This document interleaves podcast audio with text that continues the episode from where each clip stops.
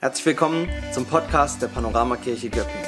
Schön, dass du reinschaust oder reinhörst und wir beten für dich, dass du eine Begegnung mit Jesus Christus hast, die dein Leben verändert. Außerdem bist du eingeladen, gemeinsam mit uns für andere in dieser Stadt, in dieser Region unterwegs zu sein, um eine Zukunft voller Hoffnung und Freude und Möglichkeiten aufzubauen. Und jetzt wünschen wir dir eine intensive Zeit mit dem Podcast von dieser Woche.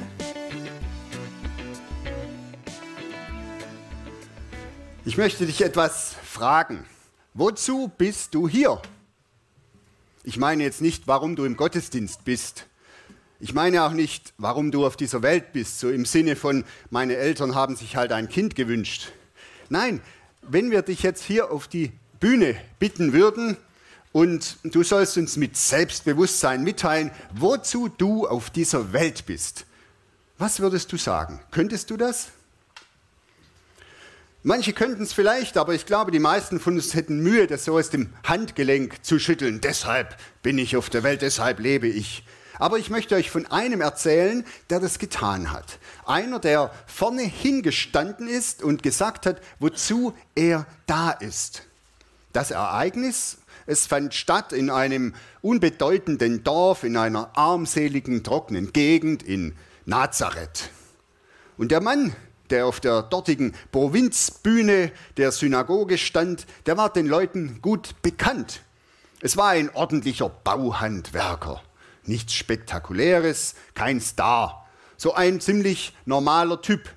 Ein bisschen überreligiös, aber was soll's. Ah ja, klar, sein Name? Jesus.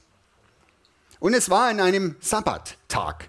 Wie immer gab es einen Gottesdienst, aber diesmal stand eben dieser ganz gewöhnliche Zimmermann aus der Nachbarschaft auf, stellte sich vor die gesammelte Einwohnerschaft seines Heimatortes und jetzt fragten die sich natürlich, was wird er sagen?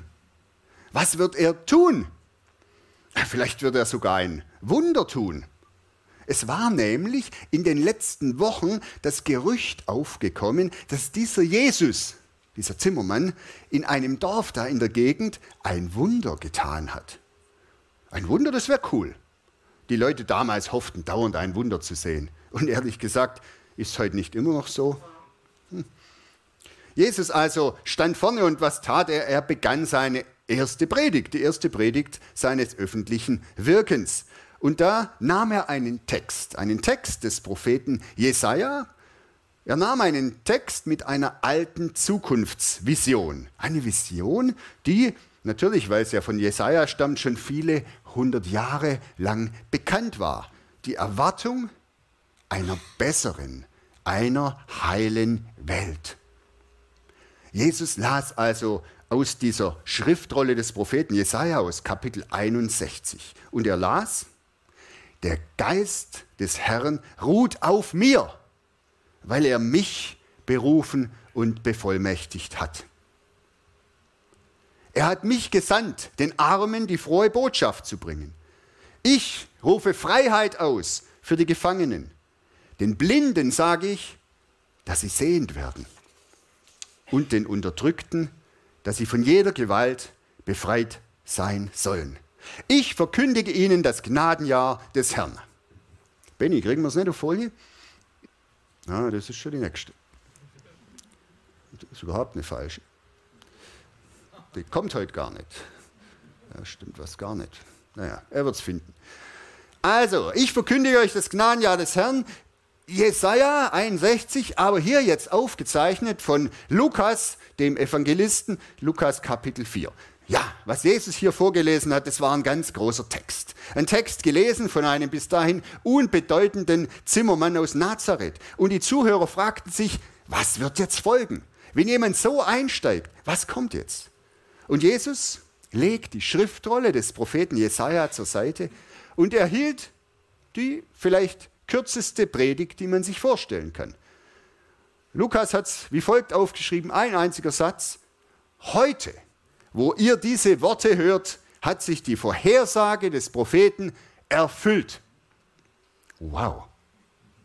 Mit diesen Worten tat Jesus etwas, das in diesem Gottesdienst in Nazareth damals auf jeden Fall gespannte Aufmerksamkeit erzeugte.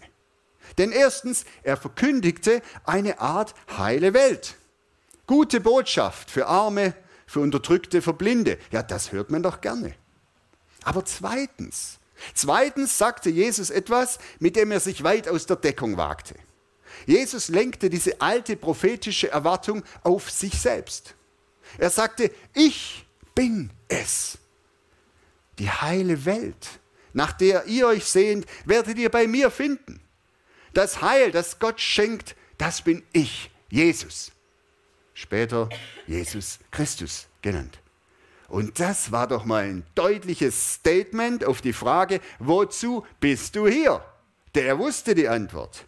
Der Geist des Herrn ruht auf mir, weil er mich berufen hat und bevollmächtigt hat. Wow. Naja gut, aber schauen wir uns mal diese Ankündigung von Jesus etwas genauer an. Und wenn wir das wörtlich nehmen, dann finde ich zumindest, vielleicht geht es dir anders, aber blätter doch einiges vom scheinbaren Hochglanzlack ab. Jetzt mal ganz ehrlich, an unserem, an deinem persönlichen Erwartungshorizont gemessen, das war doch nicht viel, oder? Stell dir mal vor, es bewirbt sich einer als Bundeskanzler für die nächste Wahl und sagt, Leute, ich verspreche euch, erstens, wenn du arm bist, habe ich gute Botschaft für dich. Na ja gut, es würde vielleicht in unserer Sozialarbeit bei Heaven Underground, würde es vielleicht Jubelstürme erwecken, aber hier für mich und für dich wird sich doch nicht viel ändern.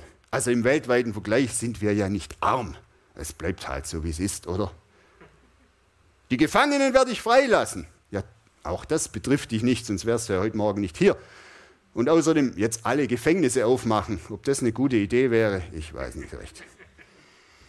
Ja, wenn ich Bundeskanzler werde, für die Blinden habe ich ein Heilmittel. Okay, schön, klar. Aber ehrlich gesagt, ich kann ganz gut sehen, mit Brille klappt's. Ja, ist auch nicht so unbedingt nötig. Also war das jetzt wirklich so der Hammer, was Jesus angekündigt hat? Na klar, war eine andere Zeit, sicher, aber sag mal, so einen mittelklassigen Römer, den haut doch das nicht aus den Sandalen. Also, der hätte guten Wein bevorzugt. Schöne Frau, Ferienhaus am Mittelmeer. Aber blinde, Gefangene. Ja. Da kannst du die Massen nicht begeistern. Und so ging es den Leuten in Nazareth ja damals auch. Ihre Begeisterung stürzte schnell ab. Lukas schildert in seinem Bericht sozusagen so einen vierstufigen Absturz innerhalb von fünf Versen oder so. Also die erste Reaktion war mal Anerkennung. Da hieß es, sie, stimm, sie alle stimmten ihm zu und staunten über seine Worte voller Gnade und Schönheit. Lukas 4, 22.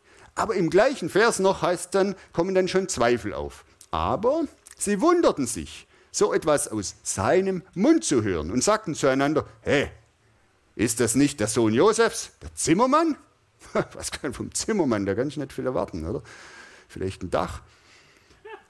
Und dann geht es so weiter. Dann sagen sie, ja gut, dann zeig doch mal, was du drauf hast. Wir haben gehört, du tust Wunder. Jetzt mal Butter an die Fische. Die Leute forderten ein Wunder von Jesus in diesem Gottesdienst. Und Jesus, er lehnt rundweg ab. Niet. Ich werde euch kein Wunder zeigen. So. Und jetzt pass auf. Gleicher Gottesdienst. Fünf Minuten später. Hass. Sie sprangen auf, sie zerrten Jesus zur Stadt hinaus, führten ihn zum Abhang des Berges, auf dem ihre Stadt erbaut war. Dort wollten sie ihn hinabstürzen. Na, das ist mal ein dramatischer Gottesdienst. Gut, dass Göppingen nicht am Berg liegt. ja, ja, muss aufpassen. Ja. Ich frage mich, warum hat der Autor Lukas diese Geschichte überhaupt aufgeschrieben? als er das aufschrieb, Lukas, ne, da waren ja schon mindestens 30 Jahre vergangen. Das kommt ja so, etwa 30 Jahre später wurden die Evangelien aufgeschrieben. 30 äh, Jahre nachdem Jesus diese Dinge angekündigt hatte. Und da war doch längst klar, die Zahl der Armen und Kranken und Unterdrückten war ja nicht weniger geworden. Die Aussage von Jesus, hier bin ich und jetzt wird alles gut, die hat sich doch so direkt überhaupt nicht erfüllt. Und 30 Jahre später wusste man das ja. So am Anfang konnte man ja nicht denken, kommt jetzt was, aber kam ja nichts. Ne? Trotzdem hat es Lukas aufgeschrieben. Hätte er weglassen können. Warum hat er es aufgeschrieben? Er hat es aufgeschrieben, weil Jesus langfristig durchaus Erfolg hatte mit dieser Ankündigung, ich bin es, der für ein heiles Leben und für eine heile Welt sorgen wird. Er hatte Erfolg und er hatte auch Recht. Und tausende Menschen inzwischen Millionen, inzwischen Milliarden, haben diesem Jesus Christus seitdem vertraut. Milliarden glauben heute an ihn. Das bedeutet, es muss mehr Substanz in dieser Ankündigung zu finden sein, als dies beim oberflächlichen Lesen erscheint. Mehr dahinter stehen. Aber was ist dieses Mehr? Was ist das, was mehr dahinter steckt? Gut, erstens mal, was Jesus ankündigt, es war nicht die Beschreibung eines allgemeinen Zustandes. Ein Zustand, der am damaligen Tag so schlagartig eingetreten wäre oder seitdem innerhalb von ein paar Wochen eingetreten ist. Vielmehr war es, was Jesus hier ankündigt, eine individuelle Perspektive, individuell für diejenigen Menschen, die ihr Leben auf dieses Fundament Jesus stellen wollten und gestellt haben. Die Ankündigung von Jesus ist also nicht allgemeingültig, sondern individuell. Und es ist nicht ein Zustand, der durch, wie durch ein Wunder eintritt, sondern die Ankündigung einer schrittweisen Entwicklung, ein persönliches Programm zu einer heilen Welt. Ich sage das nochmal. Nicht ein Zustand, der allgemein durch ein Wunder eintritt, sondern die Ankündigung einer schrittweisen Entwicklung, ein persönliches Programm zu einer heilen Welt. Es ist nämlich überhaupt interessant festzustellen, dass das Evangelium von Jesus eine individuelle Einladung ist, die jedem Zuhörer der damaligen Zeit und bis heute gilt. Vor Jesus, das muss man sich mal bewusst machen, vor Jesus war die Zugehörigkeit zu Gott eine kollektive Angelegenheit, ne? im Gegensatz zu individuell. Kollektiv, das bedeutet, jeder, der zu diesem Volk der Juden gehörte, gehörte dazu. Und jeder, der zu einem anderen Volk gehörte, gehörte nicht dazu. Kollektiv. Aber mit Jesus änderte sich das grundsätzlich. Jeder einzelne Mensch, der auf Jesus vertraute, egal aus welchem Volk, gehörte jetzt dazu. Und diese Individualisierung, dass der Einzelne angesprochen wurde, das war ein Grund dafür, dass das christliche Evangelium, diese Botschaft von Jesus, so erfolgreich wurde. Plötzlich konnte die einzelne Griechin, plötzlich konnte der einzelne Römer sich persönlich Jesus anschließen. Und sie konnten persönlich erleben, was es bedeutet, wenn Jesus in ihrem Leben ist, was es veränderte und wie sich die heile Welt bei ihnen in ihrem eigenen Leben entfaltete. Und dann konnte dieser Einzelne, diese Einzelne ihre Familiengehörigen, Angehörigen oder ihre Freunde einladen, ebenfalls Jesus kennenlernen. Sie konnten sich persönlich für Jesus einsetzen, ihre eigenen Stärken einsetzen, ihre Motivation, ihre, ihr, ihr Feuer, ihre Begeisterung für Jesus ausleben. Und es war ein Riesenunterschied zu dem, was vorher war. Und auf diese Weise wurde der Glaube an Jesus in den Völkern populär. In den Völkern, die vorher überhaupt nicht erreichbar waren. Bei Römern und bei Griechen, auch bei Ägyptern und bei Äthiopiern, schließlich auch bei Iren und bei Germanen. Manche sind ja hier aus diesem Stamm. Der Glaube an Jesus hat sich ausgebreitet in diesen vielen Völkern und hat sich seitdem unaufhaltsam ausgebreitet, weil Menschen fasziniert und ergriffen wurden und werden von der Zukunftsperspektive, die Jesus bereits bei seiner Antritts Predigt angekündigt hatte. Und das, obwohl, obwohl die angekündigten Dinge ja zum großen Teil gar nicht von Jesus verwirklicht wurden. Er hat ja was versprochen, was er gar nicht gemacht hat. Sagen wir mal, oberflächlich betrachtet. Er hat in seinem ganzen irdischen Leben keinen einzigen Gefangenen aus dem Gefängnis geholt. Im Gegenteil, etliche seiner Anhänger wurden eingesperrt. Er hat Arme nicht reich gemacht, sondern im Gegenteil, Reiche haben ihren Besitz verkauft und sind ärmer geworden. Wow. Er hat auch nichts gegen die damals alltägliche Unterdrückung gegen die Römer gemacht, gar nichts. Und trotzdem hat er was angekündigt, was Kraft hatte, was Auswirkungen hatte. Was war das? Es muss eine andere, eine tiefere Bedeutung haben. Und den entscheidenden Satz bringt Jesus am Schluss seiner Verkündigung. Und dieser entscheidende Satz heißt, ich verkündige euch das Gnadenjahr des Herrn. Ich verkündige euch das Gnadenjahr des Herrn. Interessantes Thema. Unter den vielen Geboten, die in der Bibel, also in diesen jüdischen Gesetzesbüchern aufgeschrieben wurden, finden wir im dritten Buch Mose, Kapitel 25, eine Besonderheit. Das Erlassjahr.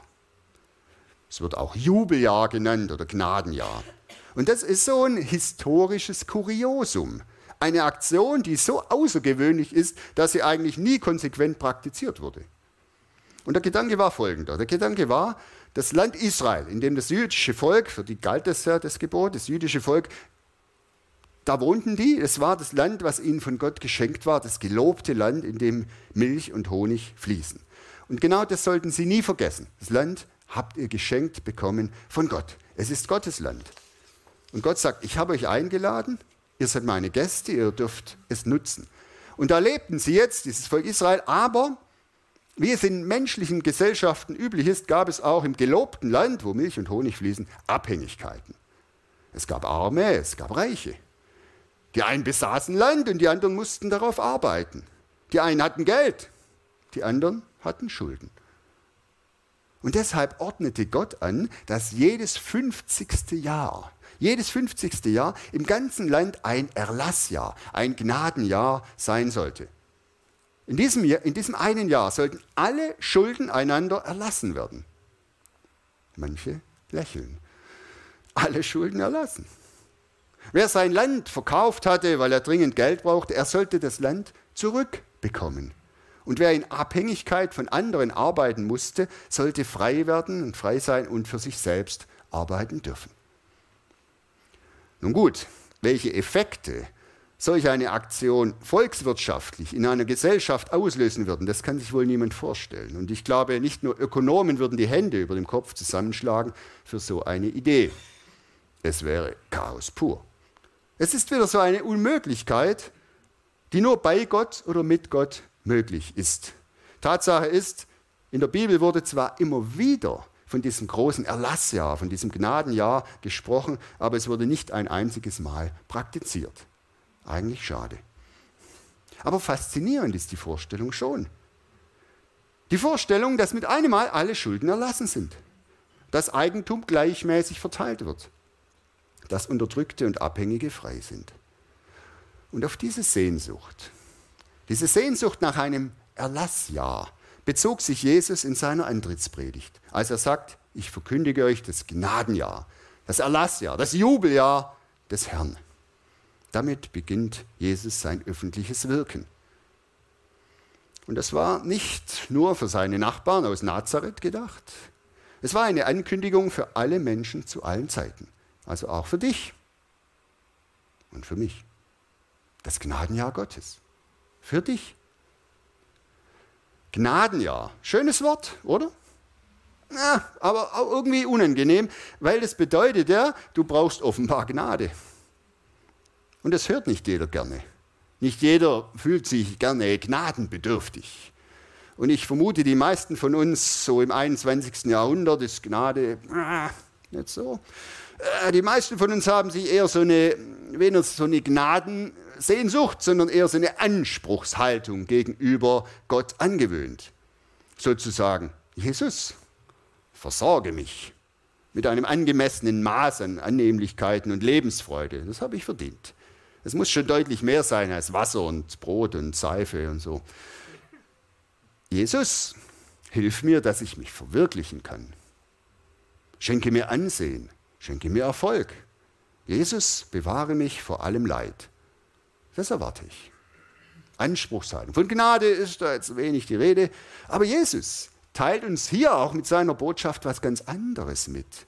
Und ich formuliere es einmal so, wie es Jesus vielleicht formulieren würde, wenn er hier stehen würde und wenn er ein bisschen mehr sagen würde als, ja, als das. Er würde vielleicht sagen, in meinen Augen bist du arm. Arm an geistlichen Dingen, auf die es wirklich ankommt. Arm an Glauben, arm an Liebe, arm an Barmherzigkeit, arm an Heiligen Geist. In meinen Augen bist du blind blind für meine Herrlichkeit, blind für meine Pläne, blind für meine Weisheit und blind auch für meine Weisungen. Und in meinen Augen bist du gefangen. Gefangen in Abhängigkeiten, gefangen in egoistischen Ambitionen, gefangen in destruktiven Gewohnheiten und auch gefangen in Schuld und in Sünde. Und wenn wir das so hören, dann stellen wir fest, Jesus sprach gar nicht von vier verschiedenen Personengruppen, sondern diese Merkmale beschreiben uns, dich und mich. Arm, blind, gefangen, abhängig. Das bist du, das bin ich. Das ist die Diagnose von Jesus für uns. Können wir das glauben? Können wir uns so sehen, wie Gott uns sieht? Können wir glauben, dass wir selbst es sind, die das Gnadenjahr Gottes brauchen? Vor allem das Gnadenjahr in geistlicher Hinsicht? Realisiere ich, dass Jesus meine Welt heil machen muss nach seiner Vorstellung. Meine Innenwelt nämlich. Meine Innenwelt ist zunächst mal wichtiger als meine Außenwelt. Die Außenwelt kann schrittweise hinterherkommen, aber meine Innenwelt braucht das Heil, die heile Welt in meiner Seele und in meinem Herzen. Diese Bedürftigkeit habe ich. Und das letztendlich teilt uns Jesus hier mit. Ich möchte versuchen, es mit einer Geschichte anschaulich zu machen. Die Geschichte von Larry. Die Geschichte findet man in einem Artikel von dem Autor, der heißt Brennan Manning. Ein sehr bekannter christlicher Autor in den USA, Prediger, Theologieprofessor. Wahrscheinlich hast du noch nie von ihm gehört, schätze ich mal. Ähm, deshalb will ich nachher noch etwas sagen zu Brennan Manning, weil das durchaus eine Bedeutung hat, wer und warum er das aufgeschrieben hat. Aber zunächst geht es um Larry. Und Larry war ein Student an der Universität, bei der dieser Professor Manning gelehrt hat. Und Manning beschreibt ihn folgendermaßen. Er schreibt, Larry war ihre. Und er war, auch wenn man so etwas nicht sagen sollte, er war der hässlichste Mensch, den ich je gesehen habe. Er war klein, extrem übergewichtig, hatte starke Akne, extremen Haarwuchs, irgendwie passte nichts zusammen. Aber Larry war nicht nur äußerlich unansehnlich, er war es auch innerlich. Aggressiv, rebellisch, mit einem miserablen Selbstwertgefühl. Larry hat berichtet, dass er manchmal sein Spiegelbild anspuckte, weil er sich selbst hasste. Und wen wundert es, er hatte die schlechtesten Prüfungsergebnisse im, in seinem Semester. Und so wurde es mal wieder Weihnachten. Larry war an diesen Weihnachtstagen bei seinen Eltern zu Besuch. Sein Vater war Ire. Und zwar der typische Klischee Ire. Verschlossen, mürrisch, streitsüchtig. Wie der Vater, so eben auch der Sohn oder andersrum wie der Sohn, so der Vater. Hoffentlich kann Ire da. Bei jedem gemeinsamen Essen gab es laute Auseinandersetzungen zwischen Larry und seinem Vater. Es wurde an bösen Beleidigungen nicht gespart. Und schließlich kam der letzte Abend der Weihnachtstage oder Weihnachtsferien und Larry sagte zu seinen Eltern, dass er am nächsten Tag zurück in die Universität fliegen müsse. Und sein Vater sagte, ich bringe dich morgen zum Bus. Und so gingen sie am nächsten Morgen schweigend zur Bushaltestelle. Dort standen einige Arbeiter, warteten ebenfalls auf den Bus. Sie waren schlecht gelaunt, vielleicht hatten sie schon zu viel Whisky getrunken. Jedenfalls schauten sie Larry an und begannen ihn laut zu verspotten. Hey, was ist denn das für einer? Sieht aus wie ein Schwein. Wow, wie kann man so hässlich sein? Und dumm sieht er auch noch aus. Aber wenn das mein Sohn wäre, ich würde ihn im Keller verstecken. Ha, ich würde ihn abstechen wie eine Sau. Und so ging es immer weiter. Und Larry wurde immer kleiner und blass und begann zu zittern. Und sein Vater stand sprachlos daneben. Dann aber legte sein Vater seinen Arm um Larry und sagte zu ihm, mein Sohn, du bist das Beste, was mir in meinem Leben passiert ist. Ich bin stolz, dass du mein Kind bist. Deine Mutter und ich, wir danken jeden Tag Gott für dich und wir werden immer dankbar sein, dass wir deine Eltern sein dürfen. Ich liebe dich. Und dann schreibt Brennan Manning, es war fast unglaublich, wie Larry sich nach diesem Ereignis verwandelt hat. Es scheint, als ob er einen Kopf größer geworden wäre. Und obwohl sich sein Aussehen nicht verändert hat, bekam er eine andere Ausstrahlung. Er ging anders auf Menschen zu, er fand Freunde, er entwickelte Motivation für sein Studium und seine Leistungen verbesserten sich. Und schließlich zum Abschluss wurde er der Beste seines Semesters. Für Larry sind diese Worte von Jesus wahr geworden. Ich verkündige das Gnadenjahr des Herrn. Blinde werden sehend, Arme werden reich, Unterdrückte werden frei. Keiner von uns hat genau das erlebt, was Larry erlebt hat. Und doch kann jeder von uns erfahren, Gott, unser Vater im Himmel, nimmt dich an mit seiner grenzenlosen Liebe. Und vielleicht fühlen wir uns manchmal oder auch immer so unwürdig und so unansehnlich wie Larry. Aber in Gottes Augen bist du unendlich wertvoll. So wertvoll, dass er seinen Sohn Jesus gesandt hat, um dir die gute Botschaft zu bringen. Das Gnadenjahr des Herrn. Es kann heute für dich beginnen. Es ist bemerkenswert, dass diese Geschichte erzählt wurde von Brennan Manning. Wie gesagt, Brennan war anerkannter christlicher Lehrer, Professor, Autor vieler Bücher. Aber wenn Manning von Gnade und Annahme schreibt, dann hat es einen tieferen Grund. Denn Brennan Manning war Alkoholiker. Er hat immer wieder versucht, die Sucht zu besiegen. Er hat mehrmals den harten Weg des Alkoholentzugs gemacht und ist mehrmals rückfällig geworden. Und Brennan hat entschieden, seine Kämpfe und auch seine Niederlagen öffentlich zu machen. Und das ist sehr mutig, besonders wenn man eine bekannte Person der Öffentlichkeit ist. Mutig auch in der christlichen Szene, wo so viel Perfektion und konsequentes Leben erwartet werden. Und umso mehr bewundere ich Brennan Manning und Menschen, die so transparent sind. Seine Buchtitel sagen viel aus über seine Botschaft. Zum Beispiel Bettler an Gottes Tür oder der Blick, der dich heilt. Brandon Manning ist vor zehn Jahren gestorben, aber er ist immer noch ein Vorbild für viele Christen. Er brauchte die Gnade Gottes in besonderer Weise. Und er hat erlebt, dass wir Gefangenschaft und Armut auf dieser Welt nicht vollständig überwinden können. Aber er hat auch erlebt, was es bedeutet, das Gnadenjahr des Herrn zu erleben und was es bedeutet, wenn alles vergeben wird, was uns belastet und beschmutzt. Und wenn wir trotz allem, trotz allem angenommen, geliebt und freigesprochen werden. Und so beginnt die Suche nach der heilen Welt mit der Erkenntnis, dass wir selbst arm und blind und abhängig sind.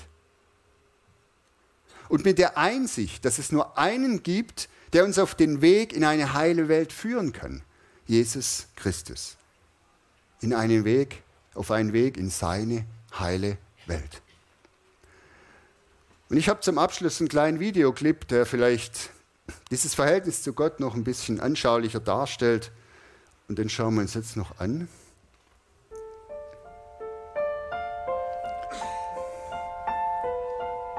Gott hat dir einen Brief geschrieben.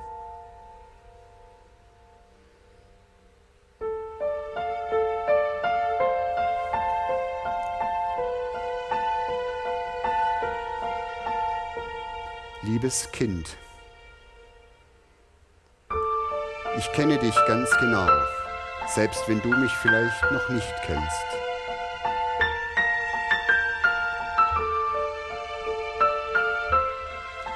Ich weiß, wann du aufstehst und wann du schlafen gehst. Ich kenne alle deine Wege.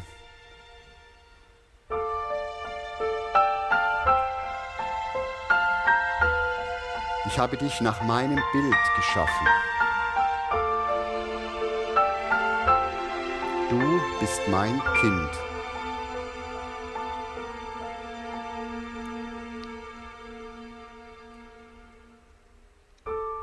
Du warst kein Unfall. Ich habe jeden einzelnen Tag deines Lebens in mein Buch geschrieben.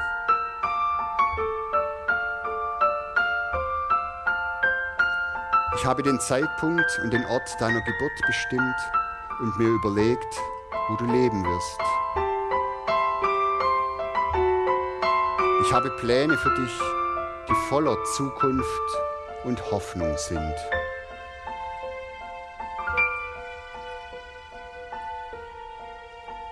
Meine guten Gedanken über dich sind so zahlreich wie der Sand am Meeresstrand. Ich freue mich so sehr über dich, dass ich nur jubeln kann.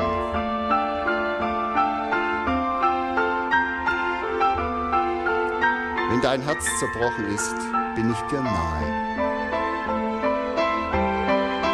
Wie ein Hirte ein Lamm trägt, so trage ich dich an meinem Herzen. Eines Tages werde ich jede Träne von deinen Augen abwischen und ich werde alle Schmerzen deines Lebens wegnehmen.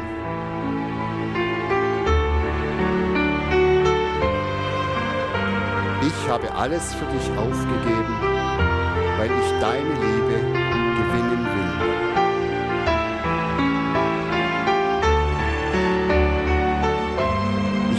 Ich nun, willst du mein Kind sein?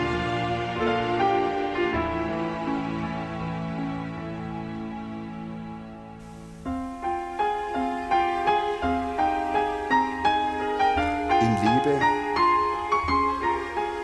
dein Vater, allmächtiger